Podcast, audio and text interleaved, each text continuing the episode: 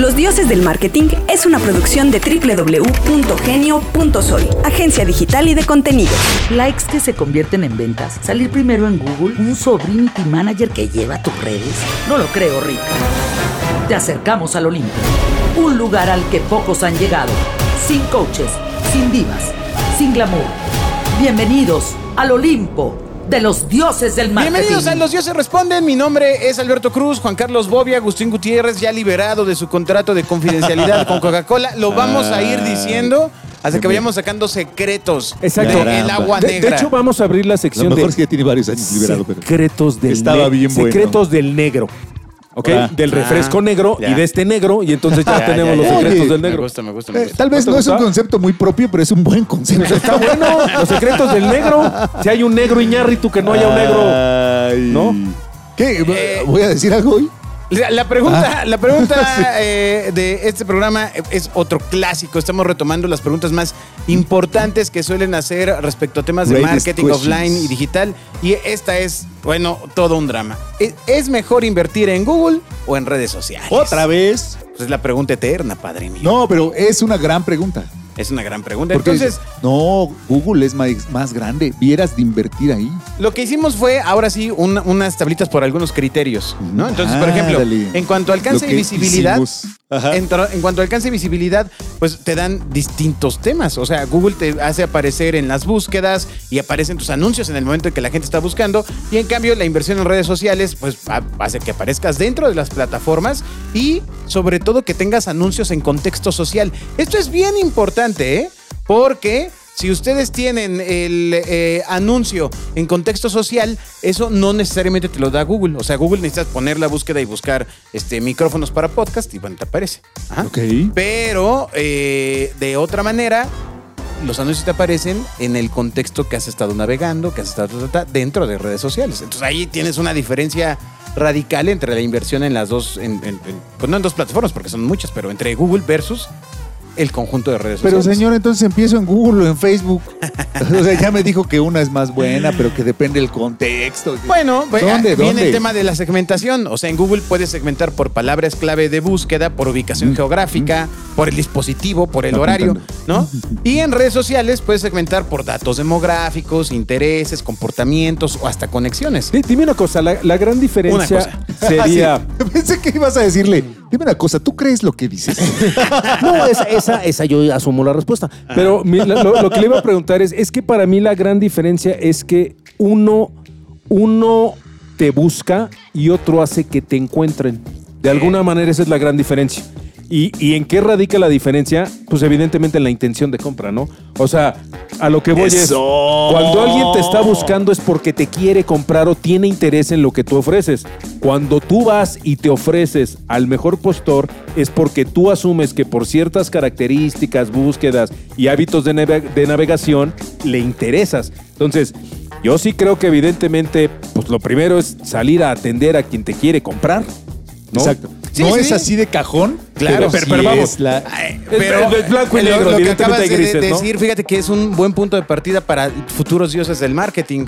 O sea, si lo que tú tienes es una cosa, eh, o sea, tu servicio es una cosa googleable, Mm, ¿sabes? O sea, que puede ser a lo mejor un ortopedista, Sí.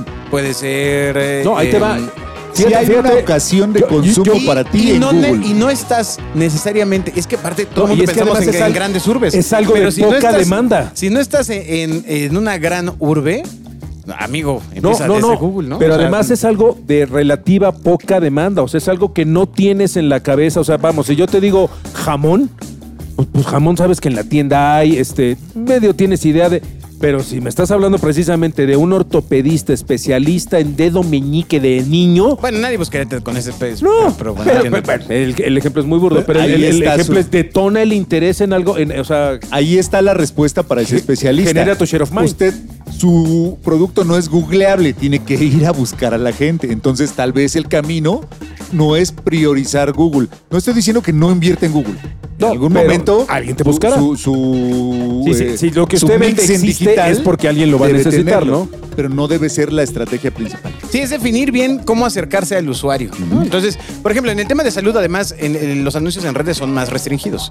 Pero bueno, voy a poner un ejemplo sobre la mesa. Imagínate que lo que vendemos son camas, eh, unos, unos colchones nuevos que tienen unas características brutales para la espalda de Brutales. cierto tipo de gente que tuvo un accidente o que, o que está, eh, eh, gente enferma que, que tiene que permanecer mucho tiempo acostada Ajá. y son eh, colchones, uno de bajo costo y que te los llevo a tu casa. O sea, estamos hablando de gente con problemas de espalda, básicamente, ¿no? Que, que debe haber Entonces, millones. o sea, claramente colchones ortopédicos Ajá. podría ser uno de los términos de entrada a esa búsqueda en Google.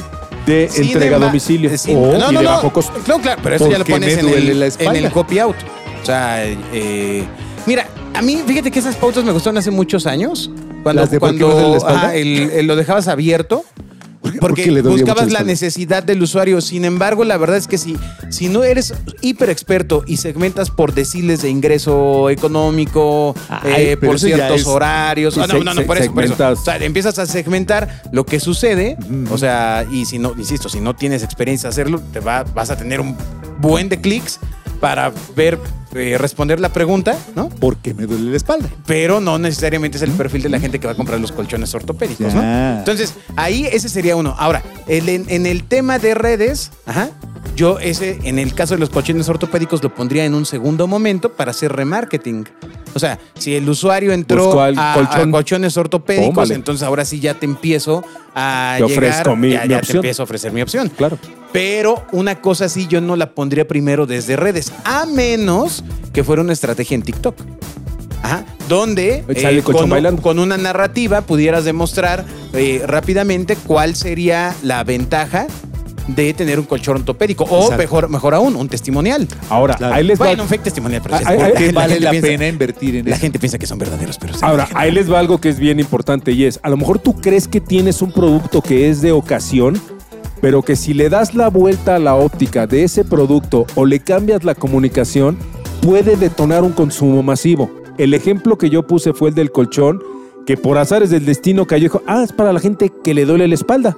Yo creo que al 98% de la gente le duele la espalda. Entonces, si tú detonas una oferta para algo que todo mundo en promedio lo tiene, pero no todo mundo lo comparte, puede ser una gran oportunidad y ahí habrá que usar la recomendación que les dio Alberti. Ahí Exacto, nomás. Exacto. Entonces, bueno, ahí está el, el dilema del colchón ortopédico. Exacto. ¿no? Y eh, hemos hablado también de cómo poder definir su inversión. Elegir entre, entre dónde empezar su mix, insisto, es cuál prioriza, porque seguramente hay que cubrir la mayor parte de los medios, no solamente para estar presente en todas las ocasiones de consumo, sino también para eh, generar frecuencia, que ese es el chiste. Exacto. Ahí Entonces, nomás. usted defina bien cómo es el acercamiento a su producto y eso lo va a llevar a definir por dónde salir primero. ¿Por dónde empezar? Nos escuchamos en el siguiente 10 o responden. Bye.